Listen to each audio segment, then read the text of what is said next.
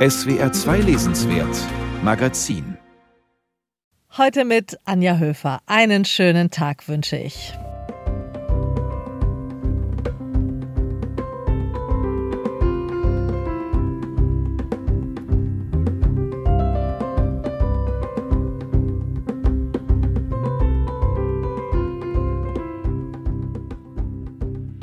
Die Vergangenheit wirft manchmal lange Schatten. Um solche Schatten geht es heute in unserem Magazin, um ganz unterschiedliche. Der Schauspieler Edgar Selge erinnert sich in seinem großartigen autobiografischen Buch Hast du uns endlich gefunden an seine Kindheit Anfang der 60er Jahre, geprägt von Musik und von Gewalt. Der geniale Beatle Paul McCartney ruft sich in Lyrics nochmal die eigenen Songs in Erinnerung und blickt durch sie wie durch ein Prisma auf sein Leben zurück. Und der Österreicher Alois Hotschnick erzählt in Der Silberfuchs meiner Mutter die berührende Lebensgeschichte eines Lebensbornkindes. Das sind einige unserer Themen hier im SWR2 Lesenswert Magazin bis kurz vor sechs. Und die Musik kommt heute von den vier Jazzmusikern Nils Landgren, Michael Wolny, Lars Danielsson und Wolfgang Hafner. Four Wheel Drive heißt das Album.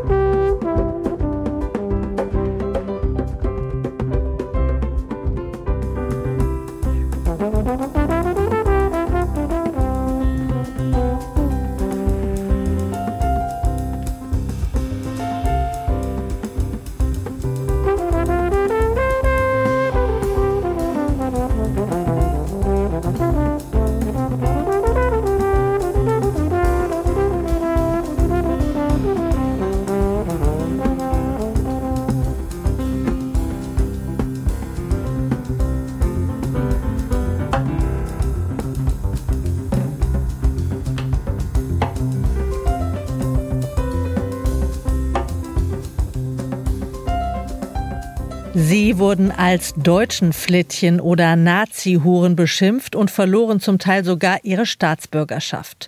Norwegerinnen, die sich während der deutschen Besatzung Norwegens im Zweiten Weltkrieg mit Soldaten der Wehrmacht eingelassen hatten. Rund 12.000 Kinder entstanden aus diesen Verbindungen. Eines von ihnen ist der österreichische Schauspieler Heinz Fitz, Sohn einer Norwegerin und eines österreichischen Wehrmachtssoldaten, der im Dezember 1942 als eines vom Verein Lebensborn als arisch wertvoll eingestuften Kinder in Vorarlberg zur Welt kommt. Seine Lebensgeschichte ist die Grundlage für den beeindruckenden Roman Der Silberfuchs meiner Mutter, verfasst von dem österreichischen Autor Alois Hotschnick. Unser SWR2 Literaturkritiker Carsten Otte ist begeistert. Die tragische Geschichte der titelgebenden Mutter begann in der nordnorwegischen Kleinstadt Kirkenes. Die Nazideutschen, die Norwegen besetzt hielten, verlegten ab Juni 1942 rund 30.000 Soldaten in den Ort unweit der russischen Grenze, in dem nicht mehr als 5.000 Einheimische wohnten. In Kirkenes wurden nicht nur Truppen aus Deutschland, sondern auch aus Österreich stationiert, und so kam Obergefreiter Anton Halbsleben aus dem beschaulichen Vorarlberger Städtchen Hohenems in den hohen Norden. Nachdem er sich in der umkämpften Region verletzt hatte, wurde er von einer Krankenschwester namens Gerd Hörwold betreut. Die beiden verliebten sich, die Frau wurde schwanger kein Einzelschicksal, wie man in Alois Hotschnicks Roman Der Silberfuchs meiner Mutter erfährt.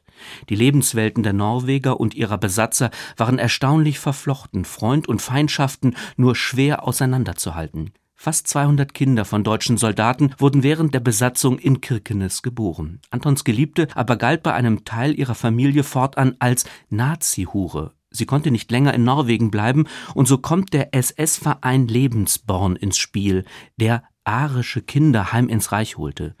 Gerd Hörwolds Sohn, der in Hotschnicks Roman seine Lebensgeschichte erzählt, durfte nach sogenannter rassenhygienischer Untersuchung der Mutter in der Heimat des Vaters zur Welt kommen. Alles war genau geplant.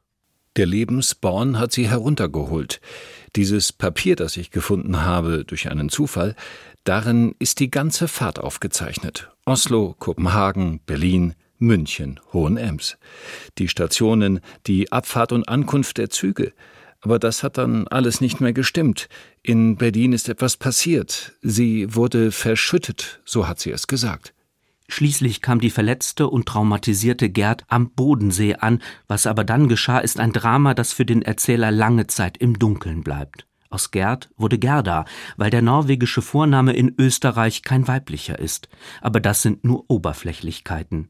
Denn auch wenn Antons Eltern die Braut des Sohnes zunächst willkommen hießen, gab es schon bald Verwerfungen. Die Großmutter wollte offenbar der österreichisch-norwegischen Verbindung nicht zustimmen. Vielleicht weil Gerda evangelisch getauft wurde. Die lutherischen waren im erzkatholischen Hohenems genauso verhasst wie die Juden. Was auch immer den Ausschlag gab, Anton trennte sich von der einst umworbenen und nun an einer Nervenkrankheit leidenden Frau. Den gemeinsamen Sohn Heinz verleugnet er. Mein Vater hat ja behauptet, ich wäre nicht von ihm, sondern von einem Russen, der ertrunken ist. Mit der Mutter konnte ich nicht über ihn reden. Wann immer ich nach ihm fragte, kam wieder ein Anfall, und so habe ich nicht mehr gefragt. Immer wieder kommt der Erzähler auf diese Lügen zurück, wiederholt die Ungeheuerlichkeiten, variiert sie, ergänzt die Gedanken mit neuen Erinnerungsfetzen. So entsteht aus der scheinbaren Mündlichkeit eine soghafte Prosa, die mit immer neuen Wendepunkten überrascht. Die psychischen Krisen der Mutter werden heftiger, sie leidet unter Epilepsie, was nun doppelt gefährlich ist für Gerda. Denn ein fanatischer Arzt, der sich in den Dienst der Euthanasie gestellt hat, sucht die Ortschaften nach angeblich Irren ab, die dann deportiert werden sollen. Gerda ist eine schöne Frau, sie zieht die Blicke auf sich. Auch deshalb wird sie, die man schon in ihrer Heimat verunglimpfte, nun von den Nachbarn Norwegerhure genannt. Sie wird ihren Sohn in Sicherheit bringen, in einem Lebensbornheim oder bei Bauern, so genau wird das Heinz nie erfahren. Irgendwann taucht die Mutter wieder auf, sich selbst und den Sohn fragend, ob er denn jener Bub gewesen sei, den sie zur Welt gebracht habe. Es ist erschütternd und beeindruckend zugleich, den schlingernden Suchbewegungen des Erzählers durch seine Biografie zu folgen. Schon der erste Satz des Romans ist ein bizarr schönes Kunstwerk, weil in dieser Sprache, die einem Stolpern gleicht, eine ganz andere Grammatik zu gelten scheint und damit schon zu Beginn das Drama des heimatlosen Kindes literarisch markiert ist. Bis ich mit 60 Jahren, erst mit 60, meinen richtigen Vater kennengelernt habe, diesen Anton Halbsleben in Hohenems, durch einen Theaterportier, der auch aus Hohenems war.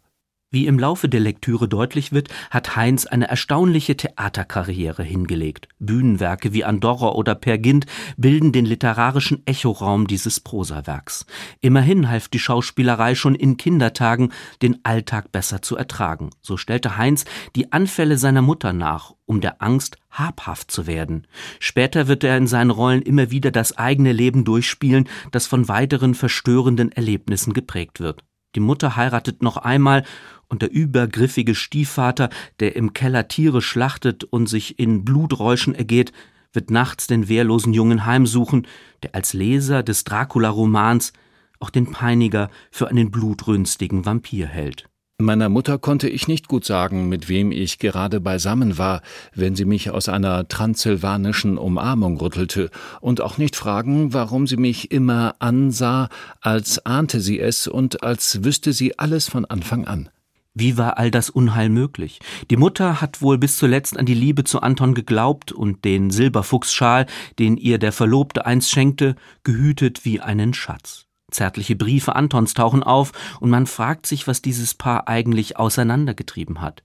Lag es nur an der Großmutter oder war doch die SS schuld, die von einem Kommunisten in Gerdas Verwandtschaft erfuhr? Am Schluss dieses bestürzenden Mutterromans bedankt sich der Autor bei dem Schauspieler Heinz Fitz, der es ihm erlaubt habe, entlang seiner Lebensgeschichte diesen Roman frei zu entwickeln.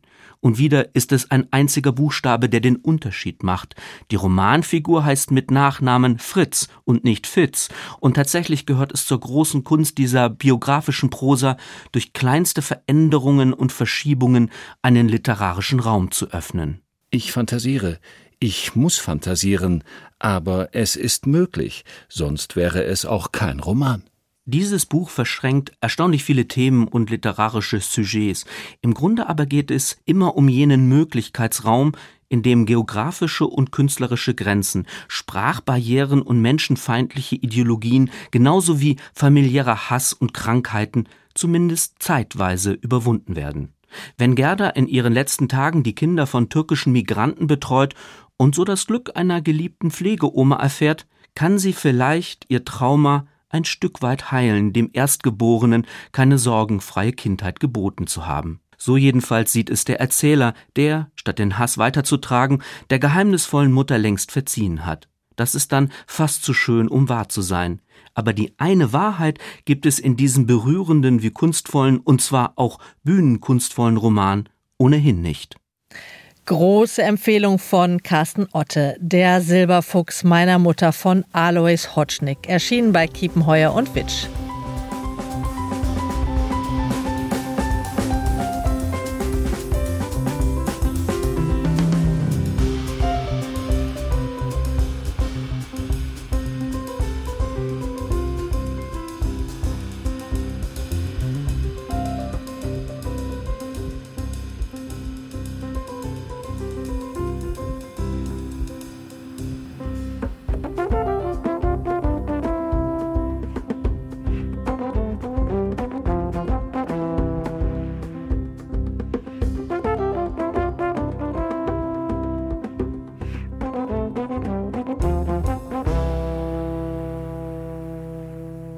Edgar den kennen wir als großartigen Schauspieler. Er gehörte zum legendären Ensemble um Dieter Dorn an den Münchner Kammerspielen. Er war lange Jahre der einarmige, sehr spezielle Kommissar Tauber im Polizeiruf der ARD. Und man erinnert sich auch noch an seine großartige Nebenrolle als kleiner Banker in Helmut Dietels Rossini mit dem unvergesslichen Satz, ich habe ein gutes Gefühl. Ein ganz großer Schauspieler, der wie sich herausstellt, auch ein sehr großer Autor ist. Er hat jetzt mit 73 Jahren seinen ersten Roman geschrieben, einen stark autobiografischen Roman. Es geht um seine Kindheit, um das Jahr 1960. Eine Kindheit, die stark von Musik, aber auch von Gewalt geprägt ist. Hast du uns endlich gefunden, heißt das Buch. Und ich möchte darüber sprechen mit dem Kritiker Christoph Schröder. Hallo, guten Tag. Guten Tag, Frau Höfer. Herr Schröder, ein großartiges Buch. Ich glaube, da sind wir beide uns einig. Wir sollten erstmal den erzählerischen Rahmen ein bisschen abstecken. Das ist ja schon eine besondere Kindheit, von der Selge erzählt. Sein Vater war Gefängnisdirektor. Er leitete im ostwestfälischen Herford eine Jugendstrafanstalt. Und zugleich war er ja ein begeisterter Musiker. Ja, das ist wirklich eine sehr merkwürdige Konstellation, die sich durch den ganzen Roman zieht. Und äh, allein schon diese Anfangsszene des Romans, wenn ich die kurz erzählen darf, die ist so großartig. Da gibt nämlich der Vater mit der Familie ein Hauskonzert und die ganzen Sträflinge werden dafür in dieses Haus des Gefängnisdirektors hineinplatziert und müssen dort zuhören und die kommen dann in diese Wohnung und sehen, da stehen lauter Möbelstücke herum und stellen fest, das sind alles Möbelstücke, die sie selbst in der Werkstatt des Gefängnisses hergestellt haben. Also so fängt das an und so wird dieses Milieu, in dem das Buch spielt, schon auf das Wunderbarste gleich am Anfang charakterisiert. Das stimmt, diese Eingangsszene ist wirklich ganz großartig schon. Und da drin eben, mittendrin, dieser zwölfjährige Edgar, aus dessen Perspektive die Geschichte auch der Roman erzählt wird, äh, zwischen diesen ganzen straffällig gewordenen Jugendlichen und dieser musikaffinen Familie. Ja, was ist das, dieser kleine Edgar? Das ist eine interessante Figur. Er ist ein Filou, der manchmal Geld klaut, um heimlich ins Kino oder auf den Rummel zu gehen. Der flunkert und einer auch, der sehr viel und gern redet. Man hat ihn, finde ich, ziemlich lebhaft vor Augen, wenn man das Buch liest, oder? Ja, ja, also das ist ein Flunkerer, wie Sie sagen, so einer, der auf, auf Abenteuer aus ist, der auch was erleben will und äh, der sich auch in dieser Sandwich-Position mit mehreren älteren Brüdern und einem jüngeren so gewisse Freiheiten herausnehmen kann oder das zumindest glaubt. Denn meistens fliegt er ja, fliegt er ja doch auf und äh, dann sind wir bei der anderen Seite, er macht auch jede Menge Dummheiten, die so ein bisschen unerklärlich sind, ähm, die er sich selbst auch nicht so erklären kann. Also er macht bei einem alten Nachbarn, den er eigentlich gerne mag und dessen Frau gestorben ist gerade, macht er so dumme Klingelstreiche und fliegt natürlich prompt auf und kriegt riesen Ärger, obwohl er diesen Mann sehr nett fand. Und warum er das macht, weiß er in dem Augenblick selbst nicht, aber, aber wir wissen es natürlich, wenn wir das Buch lesen, denn wir wissen irgendwie dann schon nach und nach, dass diese Streiche und diese Dummheiten, die Edgar macht, auch Ausbrüche und Auflehnungen sind gegen diese, gegen diese Erwachsenenwelt, in der er lebt. Also auch eine Form von Notwehr. Ja, genau. Dafür gibt es sicher Gründe. Da kommen wir gleich noch drauf zu sprechen. Und ähm, Selge findet ja, meine ich, einen unglaublich guten Erzählerton auch für diesen zwölfjährigen Edgar. Der ist natürlich altersgemäß kindlich und manchmal auch naiv, aber dann auch wieder sehr gewieft und auch reif und auch sehr witzig. Ich finde, das ist ein literarisch richtig guter Text, den Edgar Selge da vorlegt, auch gerade durch diesen Erzählerton. Ja, das, das ist das ganz Entscheidende, denn als ich gesehen habe, boah, da kommt schon wieder der Roman eines älteren Schauspielers, dachte ich erstmal, uff, also wenn man an Bücher von Ulrich Tukor oder Axel Milberg denkt und jetzt habe ich gesehen, Andrea Sawatzki hat für das Frühjahr einen neuen Roman angedroht. Das funktioniert ja alles nicht so richtig und der einzige, bei dem das so richtig gut gelungen ist bislang, war Joachim Meyerhoff. Und da gibt es auch eine Parallele zu Edgar Selge, denn Meyerhoff ist ja auf dem Gelände einer psychiatrischen Anstalt aufgewachsen, die sein Vater geleitet hat, und Selge eben neben oder fast in einem Gefängnis. Und ja, zu Selge, das ist, wie Sie selbst auch sagen, das ist großartige Literatur. Gerade wegen des Tonfalls, der immer wieder so hin und her flackert zwischen der Naivität und der vermeintlichen Unschuld auch des kindlichen Blicks und Jahrzehnte später werden dann diese Reflexionen eben nachgeschoben und dass das so in sich so gut funktioniert, das muss man schon wirklich gut können. Es sind ja so ähm, eher unzusammenhängende einzelne Szenen. Es gibt keine chronologische Ordnung. Es sind Schlaglichter auf diese Kindheit in Herford. Knapp 20 Kapitel mit kurzen Überschriften, Hauskonzert, Abwasch oder Weihnachten. Und Selge hat gesagt, dass er beeinflusst war von den Erinnerungsbüchern des Franzosen Edouard Louis. Würden Sie sagen, da spürt man irgendwie eine Nähe? Also ehrlich gesagt hat mich das ein wenig überrascht. Also Edgar Selge hat den neuen Roman von Edouard Louis ja auch hymnisch rezensiert. Ich sehe diese Parallelen nur sehr schwer, also zumindest nicht in den Milieus. Bei Selge handelt es sich so um das bildungsbürgerliche deutsche Nachkriegsmilieu, das beschrieben wird, bei Louis um eher ein prekäres Milieu in der französischen Provinz, auch viel später. Aber ich glaube, Selge hat sich und sein Schreiben da eher mit diesem Stoff verglichen, mit der Erinnerung und auch mit der Abarbeitung an den Eltern. Und die ist ja tatsächlich bei beiden Autoren sehr stark da. Genau, kommen wir mal auf diese Vaterfigur jetzt zu sprechen. Die steht ja schon sehr stark im Zentrum. Ähm, der Vater als großer Musikliebhaber wird er geschildert, als auch sehr sensibler Mann, der dann aber auch eine grausame Härte an den Tag legen kann und den Sohn wirklich sehr, sehr schlimm verprügelt, wenn er eben was ausgefressen hat oder wenn er Fehler beim Lateinlernen mit ihm macht. Wir hören mal kurz äh, in das Hörbuch rein. Das hat Edgar Selge auch selbst eingelesen. Ich weiß nicht, ob sich irgendjemand vorstellen kann, wie es ist, Knie an Knie mit einem Menschen zu sitzen, der einen verhört, der stärker ist als man selbst. Und bei jeder falschen Antwort muss man mit einer brennenden Ohrfeige rechnen. Jetzt pass aber auf, schreist du, um zu verdeutlichen, dass es sich hier erst um den Anfang handelt. Du musst zuschlagen. Das ist ein Zwang. Du musst die Welt in Ordnung bringen. Du musst mit Ohrfeigen die Welt besser machen. Aber sie wird nicht besser. Meine Antworten werden immer katastrophaler. Wenn der erste Schlag gesessen hat, ist mir der zweite so sicher wie das Amen in der Kirche. Die Erfolglosigkeit deines Zuschlagens steigert deinen Zorn. Irgendetwas stirbt in mir. Warum stehe ich nicht auf und gehe? Warum nicht? Ich habe nicht die Kraft. Das Ganze ist ein Ritual, und ich bin unfähig, es zu durchbrechen. Gerade so gut könnte ich von mir verlangen, von einem Hausdach zu springen. Irgendwann kann ich nicht mehr. Meine Stimme klingt so verschluchzt, so verängstigt, dass dir die Lust vergeht. Geh mal für heute, sagst du plötzlich ganz sanft. Ein Ausschnitt aus Hast du uns endlich gefunden, gelesen vom Autor Edgar Selge. Ja, Christoph Schröder, das ist manchmal schon schwer auszuhalten, wenn Selge diese Gewalterfahrungen seiner Kindheit schildert. Dennoch ist das Buch keine Abrechnung mit dem Vater geworden, oder so habe ich es jedenfalls nicht gelesen.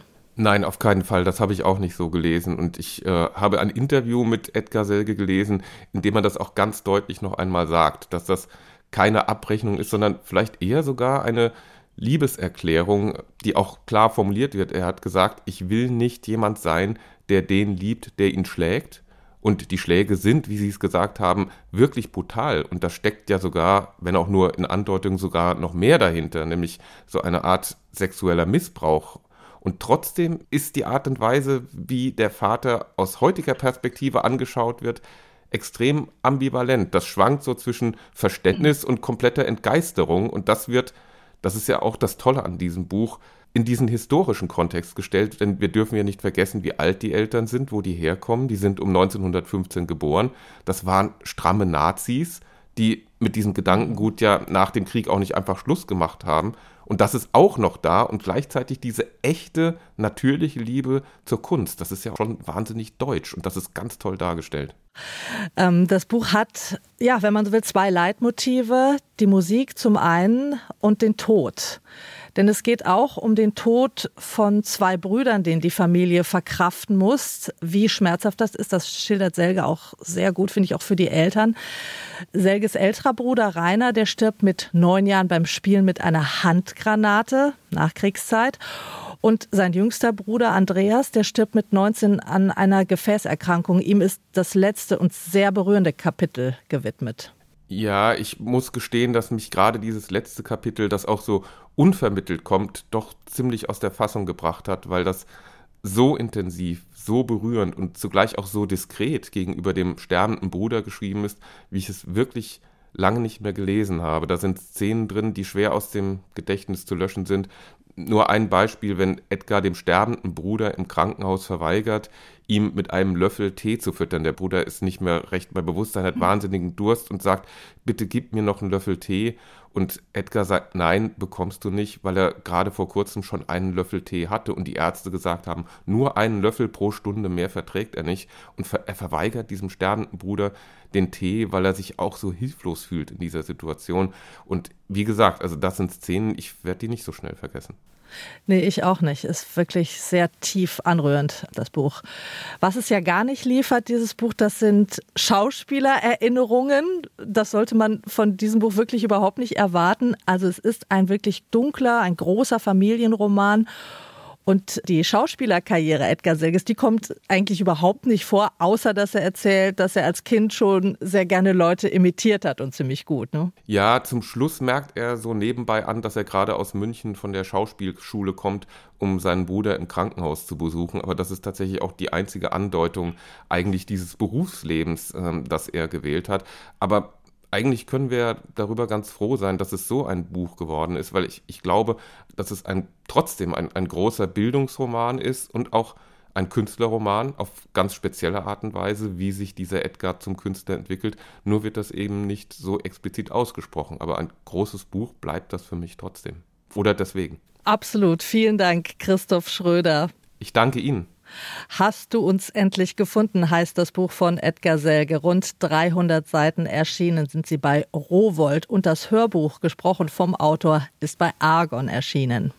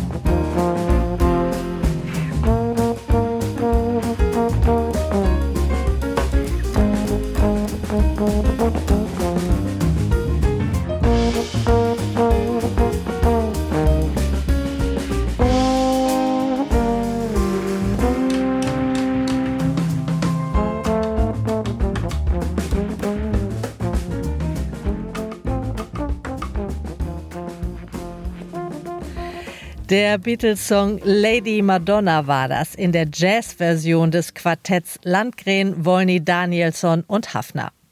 Komponiert und im Original auch gesungen wurde der Song von Paul McCartney und der feiert im kommenden Jahr seinen 80. Geburtstag. Lyrics, so heißt der schlichte Titel eines ganz besonderen Buches, mit dem McCartney unfassbare 51 Jahre nach Auflösung der Beatles jetzt so eine Art Lebensbilanz zieht. Ein autobiografisches Kaleidoskop in 154 Songs von Let It Be bis Yesterday. Es geht um die Entstehungsgeschichten seiner Songs, um Menschen und Orte, die ihn beeinflusst haben um Leben und Werk des genialen Beatles-Kopfs. Ulrich Rüdenauer stellt Lyrics vor. Man könnte von einem zweiten Frühling Paul McCartneys sprechen. Letztes Jahr veröffentlichte er sein Album McCartney 3, das ihm während des Lockdowns zugeflogen ist. Vor kurzem erschien eine luxuriöse Jubiläumsedition des Let It Be Albums. Ende November konnte man die lang ersehnte Beatles-Dokumentation von Peter Jackson bei Disney Plus sehen. Begleitend dazu liegt in den Buchhandlungen ein dicker Bildband. Und nun noch das. Zwei prächtig gestaltete Bücher im Schuber. Lyrics. Der Titel klingt arg schlicht und bescheiden, dabei sind die knapp tausend Seiten weit mehr als eine Sammlung von Songtexten. Lyrics ist Lebenserinnerung, Fotoalbum, Schatzkästlein in einem. Unzählige Male wurde ich schon gebeten, eine Autobiografie zu schreiben, aber nie war die richtige Zeit dafür. Wenn Leute erst einmal ein gewisses Alter erreicht haben, greifen sie gerne auf Tagebücher oder Terminkalender zurück, erinnern sich Tag für Tag an vergangene Ereignisse, aber solche Aufzeichnungen habe ich nicht. Was ich habe, sind meine Songs. Und davon hat Paul McCartney einige. Im Laufe von 60 Jahren, von den Beatles über die Wings bis zur Solokarriere, hat er mehr Klassiker verfasst, als eine Jukebox fassen könnte. Nun hat sich McCartney etwas Schönes einfallen lassen. Anhand von 154 seiner Lieder, insgesamt dürfte er mehr als 400 geschrieben haben, erzählt er uns sein Leben. Der beste Vergleich, der mir einfällt, ist ein altes Album mit Schnappschüssen auf einem Dachspeicher. Man holt es herunter und plötzlich sieht man Seite für Seite Erinnerungen. Es ist nicht nur ein farbenfrohes, abwechslungsreiches Album tatsächlich versehen mit etlichen Fotografien und faksimilierten Devotionalien aus allen Lebensphasen McCartneys. Es ist auch ein anrührendes Buch mit erhellenden Einblicken, eine Bilanz. Von Lied zu Lied wird ein immer größerer Kosmos gespannt, von den Kindheitstagen im musikalischen Elternhaus der McCartneys in Liverpool bis zu den jüngsten Platten, die noch immer einen neugierigen, melodie- und wortverliebten Künstler zeigen. Entstanden ist das imposant gestaltete Buch aus zwei Dutzend langen Gesprächen, die McCartney zwischen 2015 und 2020 mit dem renommierten Lyriker Paul Muldoon geführt hat. Und der macht aus den Gesprächen kleine Vignetten, die etwas Plauderndes haben, von Abschweifung leben, die Lieder aufs Biografische hin abklopfen. Mit der Zeit ging ich dazu über, jeden Song als ein neues Rätsel zu betrachten. Er beleuchtet etwas, das in einem bestimmten Moment meines Lebens wichtig war, auch wenn die Bedeutung nicht immer auf der Hand liegt. Waits at the window, wearing the face that she keeps in a jar by the door. Who is it for? Wir erfahren etwa, dass McCartney bei der rätselhaften Zeile Wearing a face that she keeps in a jar by the door aus Eleanor Rigby an die Nivea-Creme seiner Mutter dachte. Das klingt banal, aber es veranschaulicht doch deutlich sein Songwriting, das aus dem Unbewussten zu kommen scheint, oder der Name Eleanor Rigby. Er könnte, schreibt McCartney, auf einem Grabstein des Friedhofs der St. Peter Church in Woolton gestanden haben, wo er des Öfteren mit John Lennon spazieren ging und über die Zukunft philosophierte. Von dort führen McCartneys Erinnerungen zur allerersten Begegnung mit Lennon bei einem Sommerfest auf dem Kirchhof der St. Peter Church, wo John mit seiner Band The Quarrymen auftrat. Ich war gerade erst 15 Jahre alt geworden und John war 16. Mein Schulfreund Ivan wusste, dass wir beide völlig verrückt waren nach Rock'n'Roll. Also ging er mit mir hin und stellte mich vor. Eins führte zum anderen. Das übliche Getue von Teenagerjungs und schließlich gab ich ein bisschen an, spielte John 20 Flight Rock von Eddie Cochran auf der Gitarre vor. Ich glaube, Bebop von Gene Vincent auch und noch ein paar Songs von Little Richard. Wären John und ich uns irgendwie anders begegnet oder wären Ivan und ich nicht zu dem Sommerfest gegangen, was dann? Tja, dann wäre die Geschichte der Popmusik gewiss ein bisschen anders verlaufen. Der Weltgeist muss an diesem Sommertag des Jahres 1957 seine Finger mit dem Spiel gehabt haben. Das gehört zu den wunderbaren Geschichten, die einen lehren, dass man Ja sagen muss, wenn einem das Leben eine Chance bietet. Man weiß nie, wohin es führt. Das weiß man auch in Lyrics nicht. Die Songs sind nämlich alphabetisch geordnet. Es geht also kreuz und quer durch die Schaffensgeschichte. Dass es keine chronologische Struktur gibt, macht das Buch reizvoll, regelrecht zu einer Fundgrube. Man kann lesend und schauend hin und her springen, bei Lieblingssongs Halt machen, nachgucken, in welchem Kontext sie entstanden sind und wohin McCartney die Assoziation führen, die einzelne Textzeilen hervorrufen. So erfahren wir, dass bei den frühen Beatles-Stücken zwei Maximen galten. Nicht nur ließen John und Paul sich von allem und noch dem Alltäglichsten inspirieren, die Lieder mussten zudem unbedingt catchy sein. Der Trick war, sich die Songs anschließend zu merken. Dafür mussten sie sehr einprägsam sein. Hätten wir etwas geschrieben, das zu schlau oder zu dies oder das war, dann hätten wir es wahrscheinlich wieder vergessen.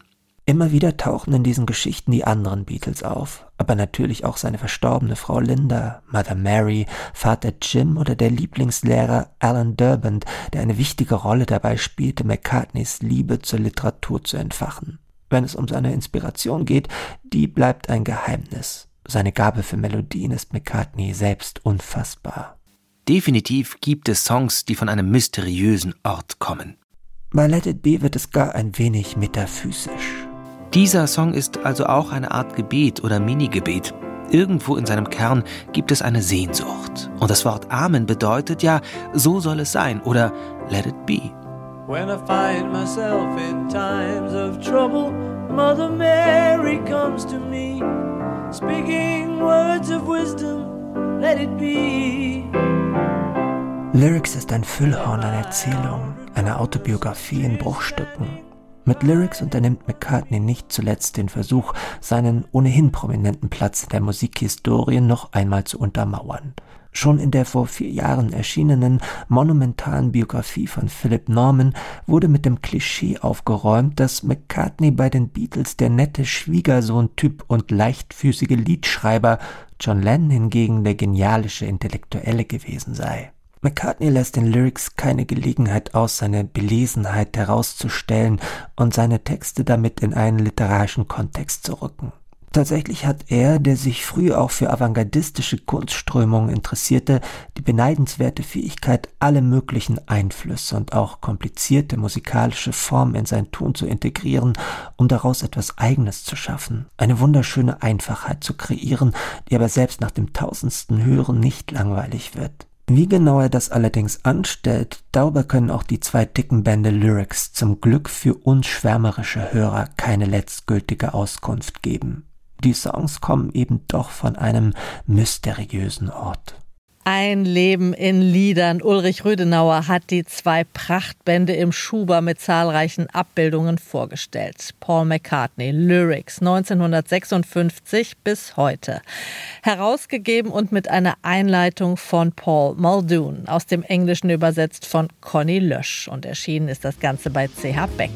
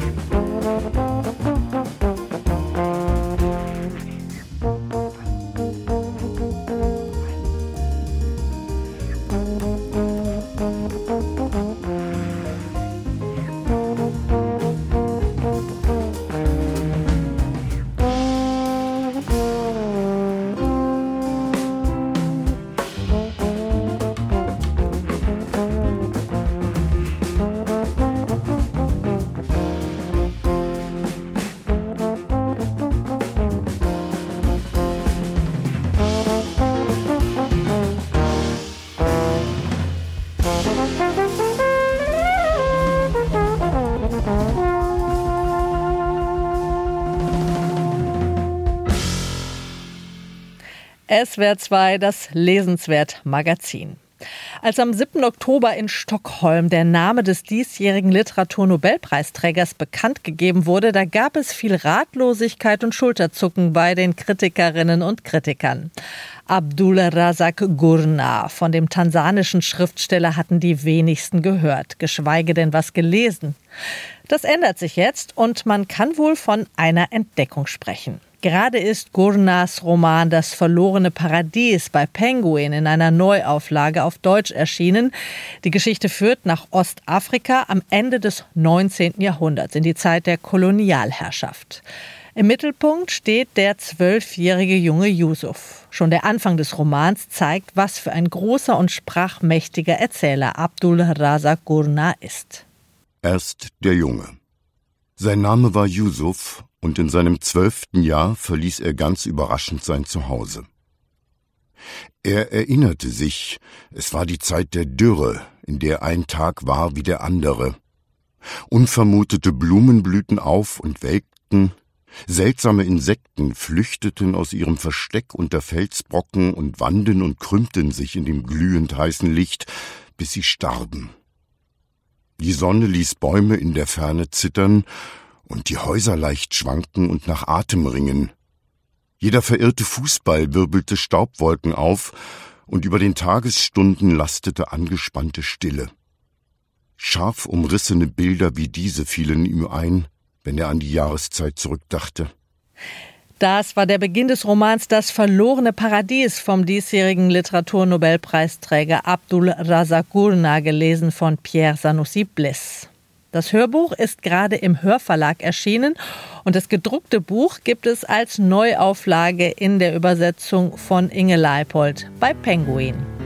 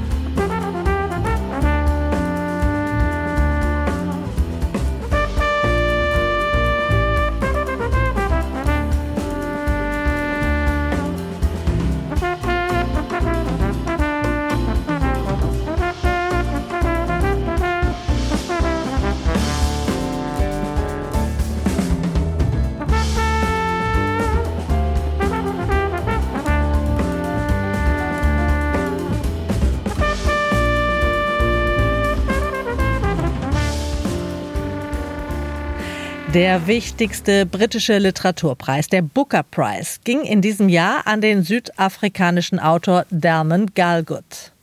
1963 wurde er in Pretoria geboren. Sein ausgezeichneter Roman Das Versprechen erzählt die unglückliche Geschichte einer weißen Farmerfamilie über einen Zeitraum von 30 Jahren von den letzten Selbstbehauptungsversuchen des Apartheidssystems bis in die unmittelbare demokratische Gegenwart. Galgut zeigt eindrucksvoll, welche Narben die alten tiefen Spaltungen in Südafrika hinterlassen haben, meint unsere Kritikerin Claudia Fuchs. Nichts ist gut in Südafrika. Eine schlichte, unausweichliche Erkenntnis, die der weiße südafrikanische Schriftsteller Damon Galgut uns in seinem Roman Das Versprechen eindrucksvoll vermittelt. Am Beispiel der weißen Farmerfamilie Swart, die in der Nähe von Pretoria lebt, verfolgt der Roman die politischen und gesellschaftlichen Umbrüche und ihre Folgen von 1986 bis in die Gegenwart.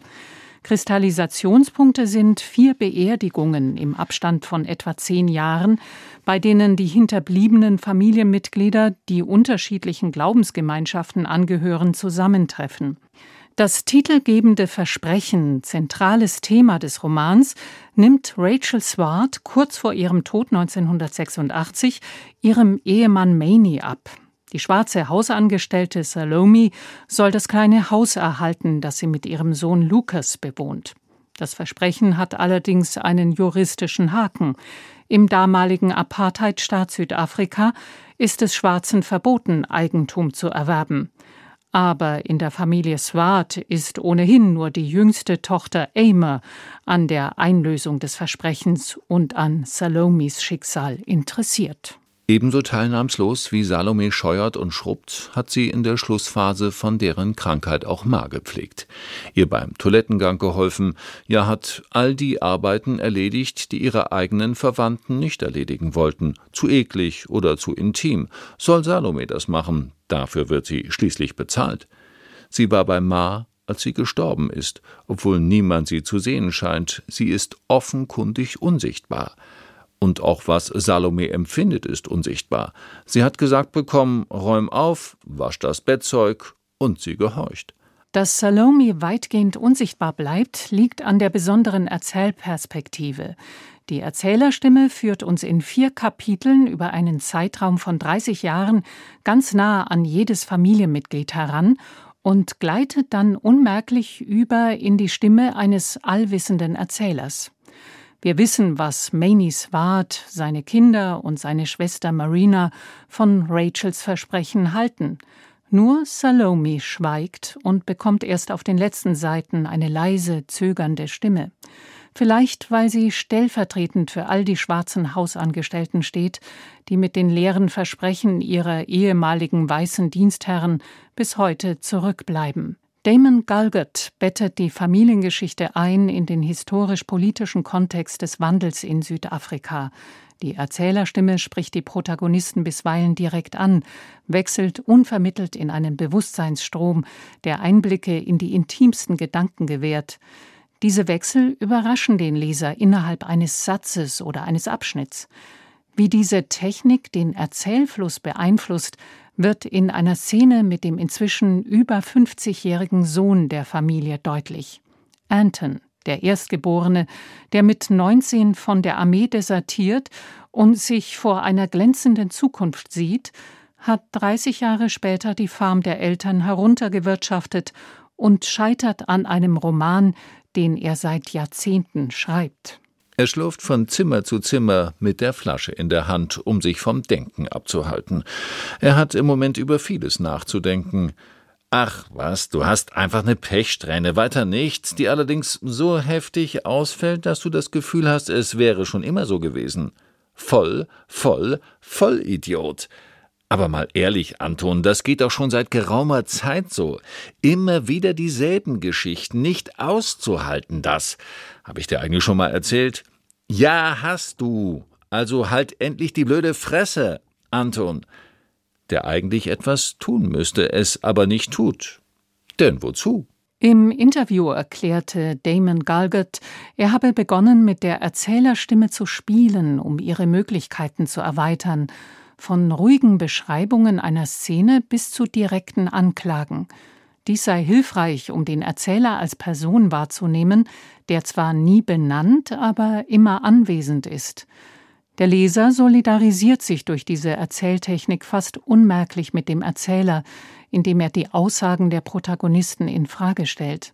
Damon Galguts vielstimmiger Südafrika-Roman zeichnet ein ganz anderes Bild des Landes als das der versöhnten Regenbogennation. Der Schriftsteller macht inhaltlich spannend und stilistisch kühn deutlich, was es für beide Seiten, Weiße und Schwarze, heißt, mit gebrochenen Versprechen zu leben. Galgets bildkräftige Sprache und die ungewöhnlichen Perspektivwechsel tragen bei zu einer fesselnden Lektüre, die ein Lebensgefühl vermittelt, das den wenigsten vertraut sein dürfte.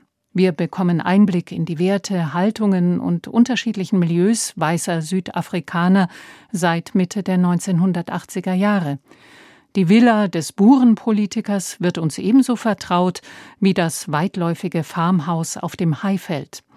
Nach über 300 Seiten dann ein Blick in Salomis windschiefe Hütte mit nackten Estrichboden und zerbrochenen Fenstern. Ist es zu spät, um das Versprechen einzulösen? Das sollte jeder selbst lesen, der Lust auf literarische Herausforderungen hat. Von Flugreisen nach Südafrika ist momentan abzuraten. Literarische Reisen ans Kap sind mit diesem herausragenden, aufrüttelnden Roman dagegen unbedingt zu empfehlen. Claudia Fuchs ist beeindruckt vom diesjährigen Booker-Preisträger Damon Galgut. Das Versprechen heißt sein Roman, aus dem Englischen übersetzt von Thomas Mohr. Rund 370 Seiten erschienen bei Luchterhand.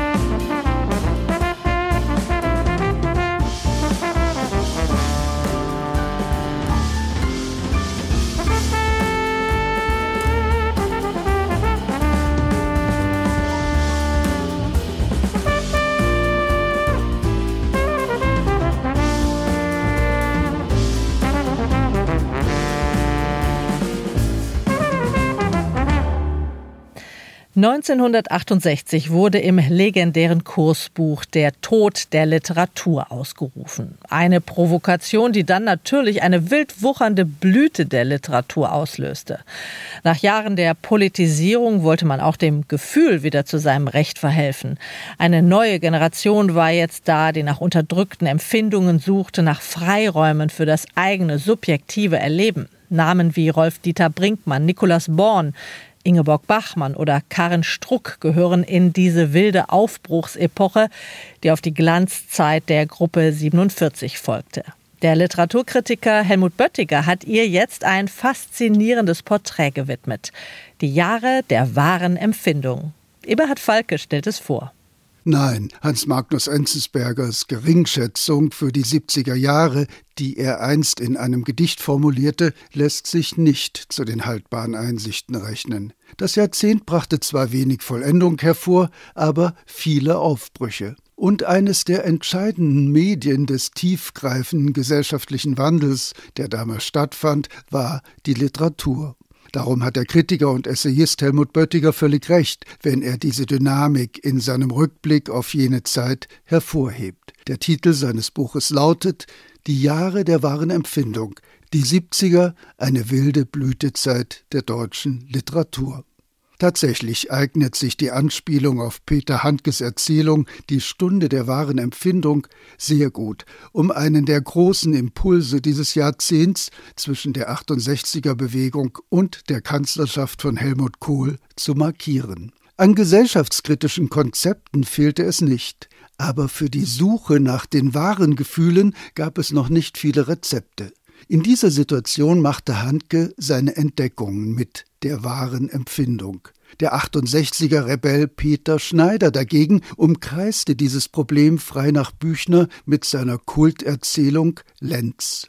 Für Schriftstellerinnen wie Ingeborg Bachmann, Karin Struck oder Verena Stephan wiederum waren es die Mittel feministischer Analyse, mit denen sie die Selbstvergewisserung über ihre weiblichen Positionen anstrebten. Andere, wie Hubert Fichte, setzten auf Grenzüberschreitungen, indem sie in Außenseitermilieus und anderen Kulturen einer neuen Sensibilität nachspürten. Helmut Böttiger zwingt den vielfältigen Ausdrucksformen der 70er Jahre keine abgegriffenen Zuordnungen auf. Stattdessen setzt er auf prägnante Autorenporträts und charakteristische Anekdoten. So erzählt er einleitend und erheiternd, wie 1967 die berühmte Kommune 1 in der Wohnung von Uwe Jonsson bei der Planung eines Pudding-Attentats auf den damaligen amerikanischen Vizepräsidenten Humphrey ertappt wurde.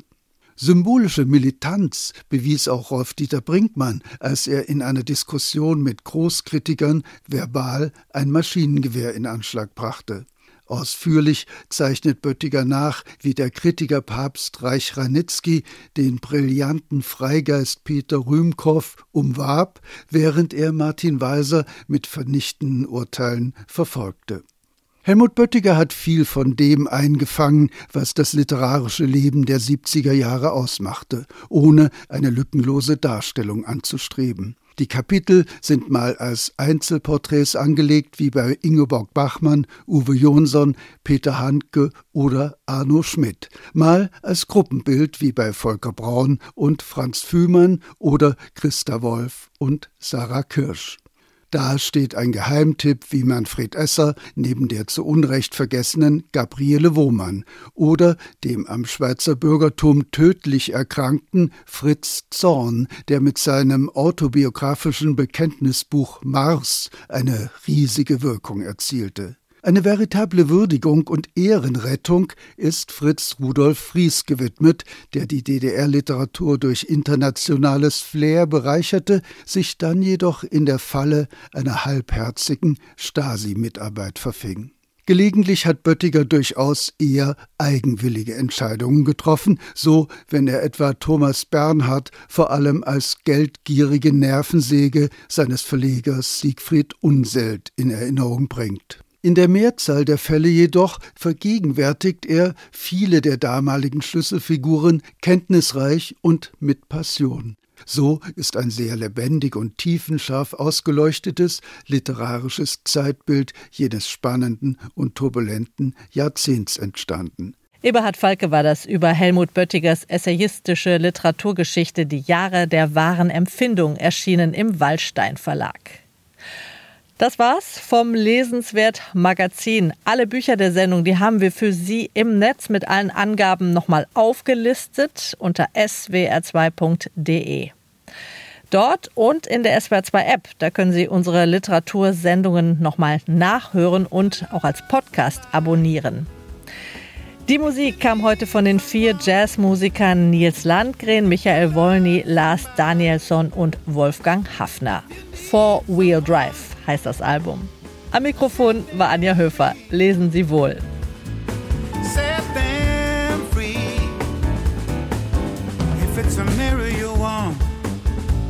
Just look into my eyes.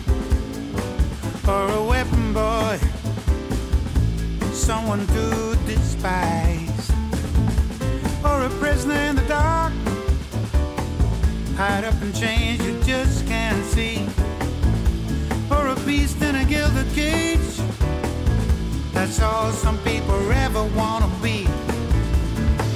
If you love